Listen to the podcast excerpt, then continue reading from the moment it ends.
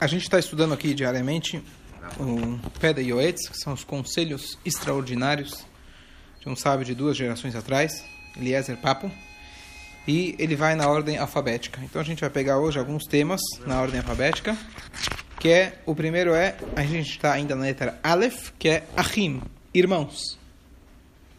Irmão é um problema, fala a verdade. Briga de irmãos. Baruch Hashem, eu não sei o que, que é, mas. Baruch Hashem. Mas é. Eu tenho briga de irmãs, como eu não tenho irmã. Como é maravilhoso quando irmãos convivem com amor, amizade, paz e camaradagem. E como é triste quando as rixas os, as rixas os separam. Temos que ser bondosos e clementes com todas as pessoas e mais ainda com nossos próprios parentes. Irmãos que, com, que compartem o mesmo negócio devem evitar de se desentender. Tem por missão buscar a paz e seguir seu caminho. Desavenças devem ser eliminadas tão logo ocorram, pois uma contenda, uma vez iniciada, pode chegar a níveis intransponíveis. Mesmo quando resolvida, ainda restará um resíduo de mágoa. Antever as consequências que uma discussão pode acarretar é primordial se quisermos evitar confrontos. Então, alguns comentários. Todo mundo conhece a música Hine Matov Humanaim Shevetachim Gam Yachad. Hine Matov, como é bom, o Manaim, como é agradável, Shevetachim, os irmãos sentados juntos. Essa é a frase. E a gente canta. Como é bom e como é agradável. Olha que interessante. Tem coisas na vida que são boas, mas não são agradáveis. Tem coisas que são agradáveis, mas não são boas. Por exemplo, comer espinafre, comer é, brócolis para alguns, comer. É bom, mas não necessariamente é agradável. Tá certo? Depende uhum. do gosto. Agora, para aqueles que querem comer caloria, fritura, é agradável, mas não é, não é bom. Não. bom. Uhum. Então, normalmente na vida, a maioria das coisas não é ou é bom ou é agradável. É difícil ter algo que é as duas coisas. É saudável e é gostoso. Normalmente o que é saudável não é gostoso e o que é gostoso não é saudável, tá certo? Essa é a não só em comida, mas em geral. Então, existem poucas exceções, coisas, poucas coisas na vida que elas são boas, saudáveis e agradáveis. Uma delas é Matov Umanaim Shevet Achim Gamiachat. Como é gostoso, como é agradável e como é saudável e como é bom você sentar com amigos, você sentar com teu irmão, sentar em família. É legal, é gostoso e é a melhor coisa do mundo. São poucas coisas, poucas oportunidades que a gente tem de fazer algo que é bom e ao mesmo tempo é agradável. Não é mitzvah. Não é mitzvah? É a maior mitzvah que tem. Tem É a mitzvah de shalom, a mitzvah de amor ao próximo. Essas são as então, maiores a- Hashem, pai, mãe, mas irmãos.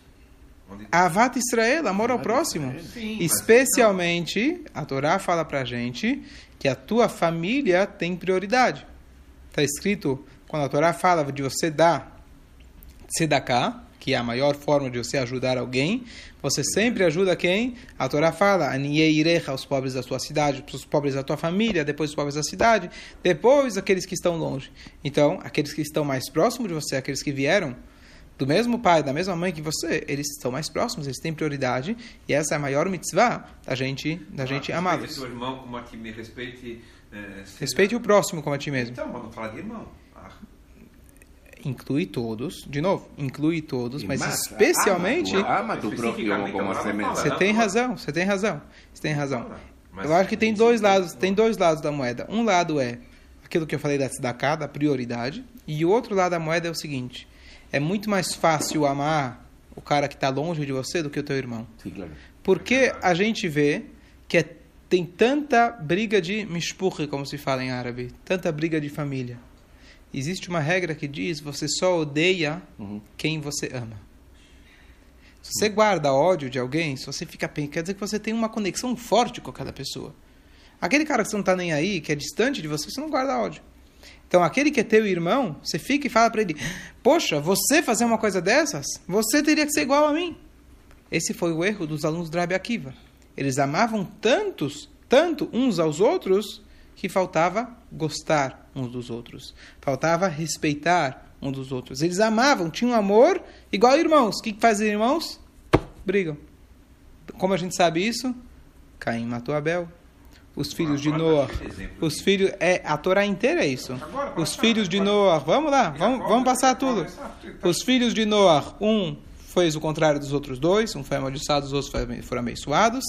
Depois nós temos Abraham, que ele tinha, teve dois filhos, que era Ismael e o Yitzhak, que brigavam. Yitzhak teve os dois filhos, que é Yaakov e Esav, que brigavam. Yaakov teve 12 filhos, que 10 se juntaram para matar um. Uhum. E assim continua a história. Então. Tá certo? A história do nosso povo é briga de irmãos. Então aqui justamente vem o ensinamento que esse livro está enfatizando para a gente, de que o amor de irmãos ele é muito é, é, ele não traz aqui em relação ao desafio, mas ele é extremamente desafiador. É muito difícil você ter irmãos que não brigam, irmãos que não discutem, só se eles não se falam. Aí não tem como brigar. Um mora na China, outro mora no, né, no Brasil, então não tem como brigar. Ótimo. Então isso não é bom e agradável. Então tem os dois lados. Um, você tem prioridade aqueles que são mais próximos de você, que às vezes é muito mais fácil amar o próximo que está distante, aquele que marido que está fora de casa, chega às Chega meia-noite em casa, o que estava fazendo? Não, estava dando carona para outro cara e estava ajudando outro fulano. Tua esposa? Ah, minha esposa, não tem problema. Certo? Você esqueceu? Você tem a prioridade. Tua esposa é a primeira da lista. Teus filhos são os primeiros da lista. Depois você compartilha com os outros. Sim, tem exceções. Às vezes você abre mão de um para o outro. Aí esse é o jogo da vida. Mas de maneira geral, aqueles que estão próximos têm prioridade. Certo?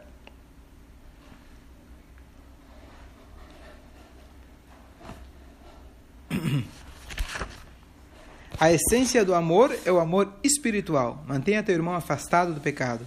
Assim, ele não desonrará os pais, nem trará punição sobre si. Conduza-o conduza amavelmente pelo caminho correto, ajude-o ajude-o e aos seus filhos a ganharem méritos em Torá e boas ações. Hashem e teus pais te abençoarão por tudo o que você fizer por teus irmãos e suas famílias. Então, Aqui ele traz um ponto de que a maior forma da gente ter amor ao próximo, a gente fala, bom, o que é amor ao próximo? Bom, eu vou no parque, eu vou no cinema, vou convidar ele para vir comigo. Legal. Mas esse não é a maior forma de amor. A maior forma de amor é a gente compartilhar o que há de mais valioso, que são os valores espirituais.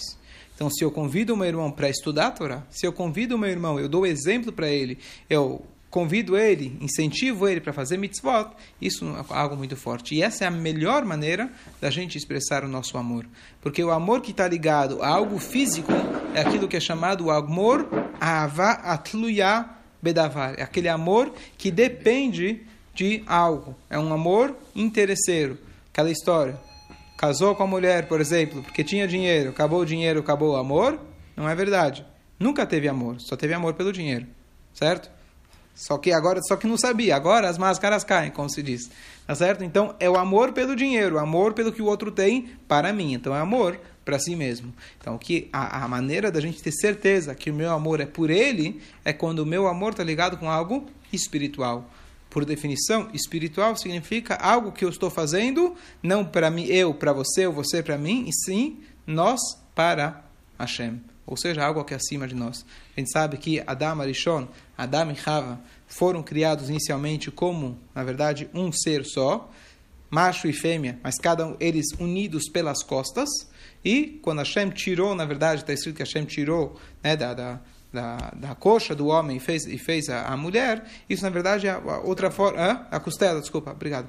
A costela de, do, do, do homem fez a mulher é, então, que isso na verdade, conforme essa explicação, seria que Hashem dividiu eles. O que, que acontece agora que, eles, que Hashem dividiu? Agora eles podem virar, presta atenção, um olhar, um olhar para frente do outro, e ambos juntos olhar para o mesmo destino. Esse é o verdadeiro amor. Verdadeiro amor, quando nós juntos, além de eu poder olhar para você e você para mim, mas nós juntos podemos olhar para o mesmo destino. É isso que a Torá coloca para gente, que a forma de ter o maior amor é nós termos valores espirituais, valores morais, valores absolutos que não dá, que não mudam. Porque se você gosta de filme de comédia, e eu, quando casei com você, também gostava de comédia, mas agora que eu fiquei mais velho, mudei para filme de romance, e você foi para filme de sei lá o quê, tá certo? Então mudaram os gostos, você muda de marido, muda de mulher. Muito comum hoje em dia, tá certo? Mudou os gostos. Antigamente era uma coisa, hoje é outra. Agora, se você coloca, isso é só um exemplo, né? Então, se você coloca que nosso foco não é eu ou você, o nosso foco é aquele objetivo, nós vamos estar sempre caminhando juntos para trazer aquele objetivo. Seja o objetivo de trazer filhos para esse mundo, dar uma educação judaica, dar Torá, dar valores absolutos que foi dado por Hashem, essa é a forma da gente manter a verdadeira amizade. Embaixo de uma culpa, verso vai Que? Embaixo da culpa, se falar isso, o pessoal vai se comover. Claro que a gente fala isso. Claro que a gente fala isso. O, eu tenho, conheço um rabino que ele falou, você fala hebraico, né? Não. Não? Fala hebraico. Um pouquinho. Então, ele falou que a casa de vocês seja, falando para o marido, para o noivo, que a casa de vocês seja um lugar para Shekhinah e não para Shekhinah, a vizinha. Shekhinah é a presença divina, Shekhinah é a vizinha, é bem parecido no hebraico. Então, que a sua casa seja um lugar para a Shekhinah. Tá certo? Pra ter coragem de falar isso na roupa. casamento. Tá certo? É. No casamento. Aí todo mundo riu, mas tudo bem. Então, essa é a ideia. Ok? Tem muito que falar a respeito, mas essa é a ideia. E lembrando disso constantemente, porque esse é um desafio muito grande. O nosso instinto, ele nos desafia, especialmente nas áreas que são mais importantes. Uma das coisas mais importantes na vida é a gente ter uma união familiar. E é uma das coisas mais difíceis de acontecer. Estamos falando aqui das famílias do desde Abraão Avino, né? Não é uma coisa já está no DNA da história do, da humanidade que irmãos irmãos brigam. Sabe por que, que irmãos brigam? Por que, que irmãos brigam? Hã? Ciúmes, inveja. Ciúmes, inveja. Qual que é o Dinheiro. ciúmes? Qual que é o ciúmes? Por que, que irmãos brigam? Um maior- um melhor que o outro, o outro. Pode ser tanta coisa. Então, na verdade, o objeto da discussão ele pode mudar, mas no fundo, no fundo é uma sensação só. Qual que é a sensação? Inveja. Inveja, ciúmes, tá certo? Porque se eu e você saímos do mesmo lugar, por que, que você é diferente de mim? Por que, que você acha diferente de mim? Por que você tem mais do que eu? Por que você tem menos do que eu? Por que você se comporta diferente do que eu acho? Então, é- essa, essa, esse senso de responsabilidade, igualdade, e que na verdade está dizendo para o outro, você é igual a mim, você tem que ser igual a mim. O que a gente tem que entender é que apesar que nós viemos do mesmo lugar, Hashem cria cada um diferente. Não existem dois seres humanos iguais. Isso se chama respeito. Existe aquilo que se chama amor. Amor é nós somos iguais, nós somos irmãos, nós somos o mesmo pai, a mesma mãe, eu faço por você qualquer coisa. Isso é amor. Mas ao mesmo tempo a gente tem que ter respeito. Respeito à distância. Entender que, apesar de tudo, você é você e eu sou eu. E aqui tem aquela frase do Rebbe de Kotz que fala o seguinte. A frase em Yiddish fica bem um trocadilho interessante, mas fala: se eu sou eu porque você, se eu sou eu porque você é você, eu não sou eu e você não é você. Mas se eu sou eu porque eu sou eu e você é você porque é você, então eu sou eu e você é você, aí a gente pode conversar. Vai dar, não. Oi bin ich, oi, oi bich bin ich und du bist du. Verstehst? Oi bich bin ich und du, weil du bist du, ich bin nicht ich und du bist nicht du. Aber, weil, aber wenn ich bin ich, weil ich bin ich und du bist du, weil du bist du, äh, nur äh, äh, als ich bin ich und du bist du. Jetzt kann man, jetzt kann man, esqueci, agora a gente pode conversar. Jetzt kann man, hã? Sem. Zé Shein, gostou? Tá bom. É um xingamento em árabe que eu falei agora. Tá certo? certo? Muito bom. E próximo, e interessante que isso se liga logo com o princípio seguinte que ele fala, que é união, ardut. Então a gente está falando de amor, na verdade, irmãos. Agora ele fala de união. A união é o princípio de toda a sociedade sadia. A presença divina repousa sobre Israel somente quando os judeus estão unidos. Se um grupo de pessoas deseja atingir um objetivo, precisa manter sua união.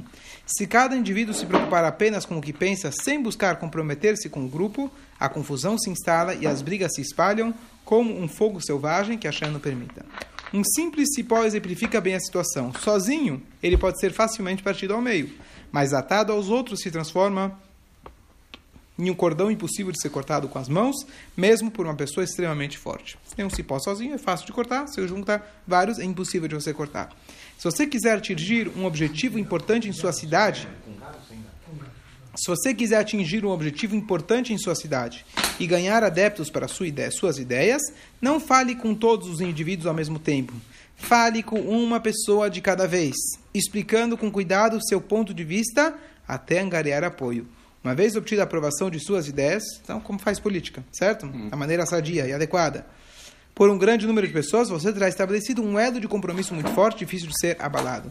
Esta técnica deve ser utilizada somente com finalidades positivas. Então, aqui dois pontos, dois comentários. Número um, hoje justo estava comentando, estava discutindo com alguém a, a ideia de como a gente pode mudar esse mundo. A pessoa está falando sobre assimilação, poxa, a assimilação é tão grande, o que, que a gente pode fazer? Então, ele falou, tenho dúvida se a gente pensa no claro ou no prato, se a gente pensa no geral ou se a gente pensa no indivíduo.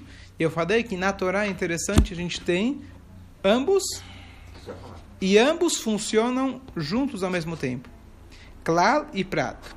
O klal, o coletivo, ele é composto do indivíduo, e o indivíduo faz parte do coletivo. E eles são inseparáveis. Não tem como ser só, só indivíduo ou só coletivo. Nós somos ambos. E olha que alusão interessante isso que nosso povo tem. A palavra povo de Israel, Israel é, são as iniciais das palavras Yesh Shishim Ribó Otiot La Torá. Tem 600 mil letras na Torá. Na prática, assim, letras, letras são 300 e poucas mil, mais 340 mil, mais ou menos. Mas essa ideia, pelo menos ideologicamente, tem uma ideia que, que simboliza pelo menos as 600 mil, que são as 600 mil almas originais do povo judeu. Ótimo. Olha que interessante. Então, nós somos considerados, comparados com a letra do Sefer Torah. O que, que nós sabemos da letra do Sefer Torah? Se eu tenho uma letrinha apagada, ou metade dela apagada em toda a Torá, o que acontece? A Torá está inválida. Ou seja, aqui a gente vê a força do coletivo. Se, se a gente tem que olhar para cada pessoa, cada indivíduo. Se falta um indivíduo, como a Moshe Rabbeinu foi lá atrás daquele único carneirinho, assim Hashem falou, se você consegue ir atrás de um carneirinho, você cuida tão bem, você vai cuidar bem dos meus filhos. Se você se importa com um, então isso é o que tem de mais importante. Ao mesmo tempo, tá certo? Então isso significa o quê? Significa que cada um faz parte de algo maior. E se falta um, você não tem, está tudo faltando. Agora, ao mesmo tempo, e tem uma letra, uma lei interessante no Sefer Torah. Quando você escreve um Sefer Torah, cada letra ela tem que ser o que é chamado na Halachá Mukaf Gvil, ser envolvida pelo pergaminho. O que significa? Circundada pelo pergaminho. Uma letra não pode estar tocando na outra. Não só pelo fato que ela às vezes se descaracteriza, ela perde o formato, mas se ela está tocando na do lado, ela não está completamente circundada, rodeada pelo pergaminho. O que, que isso significa? Cada letra tem o seu espaço individual. Se ela se toca, ela toca no espaço do outro, ela perde a sua característica e, de novo, toda a Torá está inválida. O que, que você vê daqui? Número um, todo a importância do coletivo. Você só tem uma Torá quando estão todos juntos, mas esses todos juntos é formado de cada indivíduo separadamente. Então você tem duas formas de unir as pessoas. Às vezes você une as pessoas por um único ideal. Então todo mundo está contra, certo? Eu vi um comentário interessante, todo mundo é preocupado. Lula saiu da prisão. E aí alguém viu, uma, uma reportagem interessante que estava é uma, estava tava, tava dizendo que isso é muito bom para os de direita. Por quê? Porque o que fez que Bolsonaro ganhasse foi a, a chance do PT ganhar. Então todos aqueles, mesmo quem não apoiava o Bolsonaro, se juntou para poder a esquerda ganhar. Ou seja, isso aconteceu já na história. Midian e Moab se juntaram para ir contra o povo judeu. Eles se odiavam. Então, se juntar por um único ideal, isso é fácil. Tá certo? A Torá ensina para gente que nós essencialmente somos um. Somos um. Não é que a Torá fala, ah, já que você acredita, eu acredito também, então estamos juntos. se você for perguntar para um judeu se você acredita ele acredita, você vai ver duas festas completamente distintas, tá certo? Que você acredita, que eu acredito, que o outro acredita, tá, vai dar uma bagunça total, tá certo? Então o que acontece? Nossa essência é uma só. Por isso, nós todos fazemos parte do clã. Mas nunca pense que o judaísmo é atacadista. O judaísmo é atacadista e varejista ao mesmo tempo. Você precisa dos dois. E a verdadeira união não é quando eu abro mão do cara que eu queria votar, mas eu estou abrindo mão porque eu quero ir contra o outro. Então, abrir mão de quem eu era para poder ah, fazer algo maior e mais importante. Não. A verdadeira união é quando eu mantenho a minha característica e mesmo assim eu entendo como a minha característica ela contribui para o claro. Não é que o preto vira branco ou, ou, ou, ou vice-versa. O preto sabe que ele é preto, o branco sabe que ele é branco, e ele sabe que juntos eles podem formar algo maior, sem perder a sua característica. Por isso o judaísmo tem os dois aspectos. Num lado, todos nós temos as mesmas mitzvot, mesmo o rei, até a pessoa mais simples do povo judeu, ambos têm que colocar tefilim, por exemplo. Ninguém está isento da lei, ninguém está acima da lei, coisa que ao longo da história você teve muitos, né, os burgueses ou os reis, eu faço o que eu quero, vocês só têm que cumprir a lei, tá certo? Isso no judaísmo não existe. E é, mas ao mesmo tempo você tem o quê? As, quais são as diferenças do, do povo? Aquele cara que é mais tzadik ou menos tzadik. É a maneira que você faz as mesmas mitzvot. A intenção, a sua forma, a sua característica. Você vê na Torá, por que tem tanta discussão? Por que tem tanta marloket? Na Gemara, Talmud, um fala que pode, outro que não pode. Porque dentro desse espectro, dentro desse coletivo, cada um tem a sua forma de enxergar. Lembrando, quando a gente está falando dentro da Torá, dentro das regras da Torá. Tá certo? Não estamos falando que alguém quer ser individualista e fazer o que ele quer. Dentro do que a Torá nos estabelece, ainda assim tem muito espaço para que tenha o individualismo. É uma união tanto espiritual ou é mais material? Porque às vezes também tem interesse jogar dinheiro, vamos sabe, tem então, união verdadeira, como eu falei antes, só é possível quando você tem valores espirituais. Tudo que tem valor material, a, a, a união é limitada. Porém, às vezes você começa com material. Por exemplo, você vai se casar com alguém, você não vai pensar, poxa, minha alma está conectada com a tua. Não. Você tem que ter uma empatia, certo? É tudo que as pessoas procuram. Mas depois disso, você tem que sair disso e entender que a sua conexão é muito além disso. Então, é normal. Se eu quero. O Pirkei Avot fala pra gente: compre para você um amigo. Comprar amigo? Que coisa mais ridícula. Sim, compre um amigo. Para você ter um amigo, talvez você precisa começar comprando literalmente. Você dá para ele um, um almoço grátis, você vê que vale a pena investir nesse amigo, você investe, investe. Mas para depois você superar isso e não ficar preso só à matéria, só o interesse. Tudo certo? Comentário? Tranquilo. tranquilo. Agora, essa questão da união é uma das coisas mais fortes que existem na Torá. E olha que interessante. As pessoas da época de Noah, do Mabul, elas foram todas destruídas. Eram malvadas. Passa algumas gerações, você tem as pessoas da época da Torre de Babel, que também foram destruídas. A torre foi destruída e as pessoas foram separadas. Aí vieram as 70 idiomas e aí surgiu o Google Translate, graças a isso. Casa, casas, senão né, não ia ter emprego para eles. Então o que acontece? Pergunta o Rashi traz para a gente, nome acho que do Midrash, da Guimará. Peraí, quem foi pior? Quem foi pior? As pessoas do Mabul ou as pessoas do da Torre de Babel? Ele fala, não. Olha que interessante. No Mabul eles se maltratavam, roubavam principalmente roubavam a mulher dos outros, roubavam as posses dos outros. No, na Torre de Babel, eles todos juntos estavam unidos por uma causa, construir uma torre. Qual que era o objetivo deles com construírem a torre? Chegar até Ou pegar o lugar da Simbolicamente, Chegar a Deus. simbolicamente lutar contra Deus. Então olha que interessante. Olha que interessante. Olha que interessante. Logo vou explicar o que isso significa. Mas eles queriam construir a torre para ir contra Deus. A torre que ia contra Deus, que é o pior audácia, a pior desaforo, eh, a pior afronto para Deus. Deus falou: não, eu vou deixar eles vivos.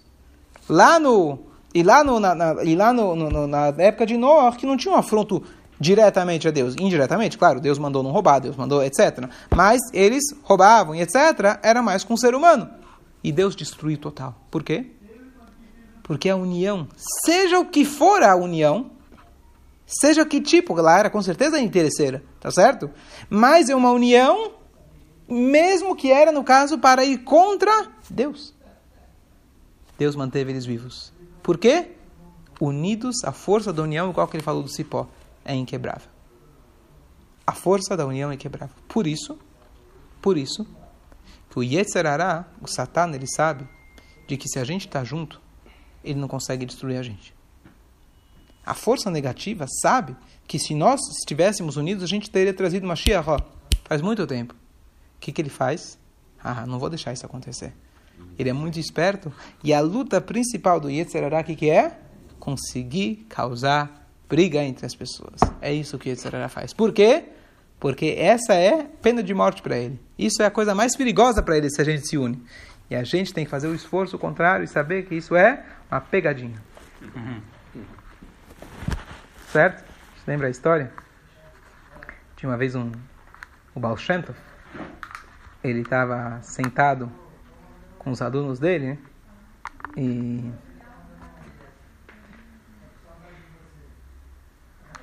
uma hora ele riu, depois ele chorou, vamos ver se eu me lembro os detalhes, mas basicamente depois que ele estava rindo, chorando, perguntaram o que, que foi, ele falou, vou te contar.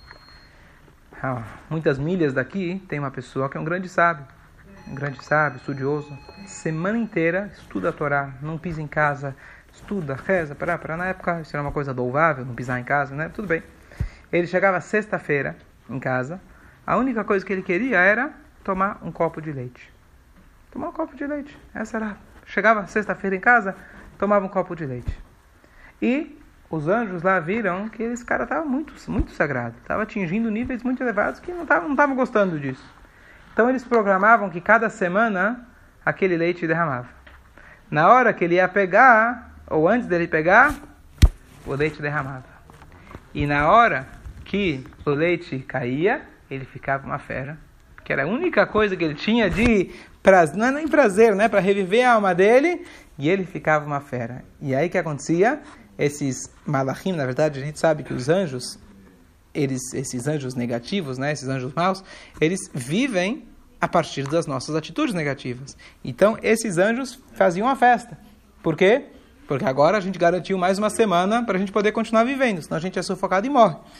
Bom, semana seguinte ele falou: Bom, dessa vez eu não vou deixar, depois de muitas semanas, né? né ele colocou, primeiro ele colocou no lugar onde não ia, não ia em cima, lugar em cima que ninguém ia conseguir, na hora caiu.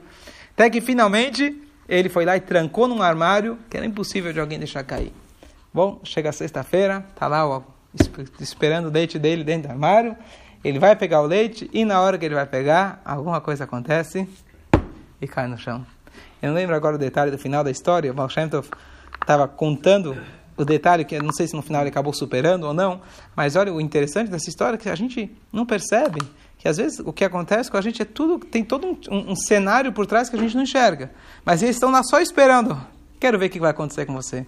A gente precisa enxergar que essa dificuldade que a gente tem de amar ao próximo, às vezes você tem coisas grandiosas, você está num ambiente, certo? Numa sinagoga, todo mundo junto, rezando, de repente, ah, não me chamou para cá e não fez o quê? E dá uma briga. O Yetzirah, nessa hora, está pulando de alegria. Ele conseguiu o que ele queria. A gente tem que ser esperto e não permitir que esse tipo de coisa aconteça. É muito difícil. Mas essa é a nossa missão. O segundo Beit HaMikdash foi destruído pela falta de amor ao próximo, pelo amor, pelo, pelo ódio gratuito. Então, nossa maneira da gente corrigir isso é fazer o contrário. Amor gratuito. Por que, que você ama o outro? Por que, que você ajuda o outro? Gratuito. Não tem um motivo, não tem nada. Simplesmente eu amo ele. Vamos concluir? Rabi Yossi era conhecido. Ah, Há quantos anos você tem? Você não sai do, não sai do Hã? Não sai do. Falar, oi Vaismir, Bus vai o que, que vai ser? Isso é alguém que não está querendo fazer nada da vida. Isso é alguém que não está querendo mudar. O Rebbe de Kotsk, ele falava, quando ele era pequeno, ele tinha um sonho de mudar o mundo. Ele cresceu um pouco, como é mais, ficou mais maduro, caiu na real, viu que mudar o mundo ele não ia conseguir. Especialmente na época não tinha WhatsApp, internet, Facebook. Então ele decidiu que o país dele ia mudar. Ele cresceu mais um pouco, pensou na cidade, né, o bairro, a casa, até que ele viu que só ele mesmo. Depois que ele mudou ele mesmo, ele percebeu que a casa dele mudou, e a cidade dele mudou, e o país dele mudou, e eventualmente o mundo mudou também. Toda mudança começa da gente. Então a gente sentar e falar, oi Vaismir, o que, que vai ser, tá certo? Isso não resolve nada. Isso é uma forma da gente se desculpar para não fazer nada. O sábio Rabi era conhecido por respeitar profundamente a, consensos alcançados por seu colega, seus colegas. Costumava apaziguar os indivíduos que discordavam da maioria, ganhando gentilmente seu voto de confiança. Em algumas ocasiões é importante que os sábios concordem com a opinião dos menos versados e acatem suas decisões. Feliz da geração onde os grandes se submetem aos pequenos. Os pequenos devem aprender com isso que precisam submeter-se à opinião dos mais sábios. Se uma comunidade aceitou a liderança de determinado rabino ou de um conselho comunitário, deve seguir as decisões desses líderes sem criar controvérsias. Todos devem tender à unidade. Então, uma, uma questão chave para você ter união se chama liderança. Porque se você não tem liderança, é impossível você ter união. Porque a natureza das pessoas é se afastarem. Cada um tem uma opinião diferente. Se você tem um líder, o que, que é o líder? Você aceitar que o que ele vai falar, ele ouviu todas as opiniões, mas ele é o líder, então a gente tem que se submeter a isso e ter essa humildade, se for realmente um líder digno, etc. E dessa forma a gente consegue união. Dúvidas, comentários? Tem que ter um líder para se unir?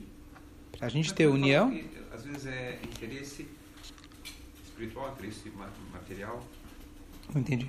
Não, pessoas podem se juntar, podem se unir mesmo que não tenham um líder. Interesse. O líder ele facilita isso. Esse é o papel do líder. Por que, que você tem um rabino numa sinagoga? Por que, que você tem um professor numa sala de aula? Por que, que você tem um chefe de uma empresa? Por que, que você tem o pai ou a mãe que é o líder da casa? Por que você tem o avô que ele é o chefe da família? Tem que ter uma voz que todo mundo respeita. Se você tem um avô que ele é respeitado por todos, realmente. Talvez por regras, né? Hã? Talvez por regras, colocar ordem. Assim que foi, essa é a maneira que Hashem criou o mundo, tá certo? Essa foi a maneira que Hashem criou o mundo. Sempre tiveram líderes. Começando de Adão, depois de Noah, depois de Abraham. Você tem que ter líderes. Então, você tem líderes no sentido global e você tem líderes no sentido mais, mais próximo. Fala. Hashem era um líder. Hashem é o É líder. ia falar, é. Hashem é o verdadeiro líder. Só que, só que como Hashem ele é invisível, então Hashem fala, as pessoas falam, Deus, né, como que é? Brasil acima de tudo, Deus acima de todos, Deus está lá em cima. E aqui a gente faz o que a gente quer. Tá certo? Ele é o grande líder, adoro Deus. Mas como ele não fala mesmo, aquela história, né, que o, o cara que os três caras ganharam na loteria, fiz- fizeram um círculo, aí jogou o, o- jogou o dinheiro para cima e falou: que cair dentro é para Deus, que cair fora é meu. Tá bom. O outro falou: que cair fora é para Deus, cair, e vice-versa. E o outro falou: que cair, vou jogar para cima. O que Deus pegar é dele, o que cair é meu. Tá certo? Então, como Deus não pega de qualquer jeito, então é muito fácil a gente falar: ó, Deus manda e eu faço o que eu quero. Então, por isso, se você, Hashem colocou líderes, por que, que ele colocou Moshe Rabbeinu para tirar o povo do Egito? Deus podia tirar Porque o sozinho. porta-voz de Hashem, ele foi o porta-voz. Exatamente, por isso você precisa de líderes. Então você tem o porta-voz de Hashem, você tem o porta-voz da família, você tem o porta-voz da lei judaica, você tem o porta-voz da comunidade, você tem o por- porta-voz do líder da tzedakah, você tem o porta-voz... E você tem o rei, você tem o presidente, você tem o prefeito, e o, e o porque a volta fala para a gente, reze pelo bem-estar do governo, porque se não tiver governo, um homem engoliria o outro vivo. Ou seja, mesmo quando é um governo ruim, um governo tirano, porque sem governo é pior. Isso a gente aprende de Moshe Rabbeinu. Moshe Rabbeinu, quando foi confrontar o Paró, deixe-me, let my people go, mesmo assim, a Torá mostra pra gente como ele foi cuidadoso da maneira que ele falou com Paró. Paró oprimiu o povo da pior maneira possível. Você está indo falar com Hitler, Marshimó. Mesmo assim, ele falou com respeito. Liderança é uma coisa. Liderança. Let my people go. É. Inglês. É para não entrar no conflito se era Ashkenazi ou Faradi. Você falou Yiddish ou árabe, então a gente imagina que ele falou em inglês com o Paró. Certo? É ok. Terminar por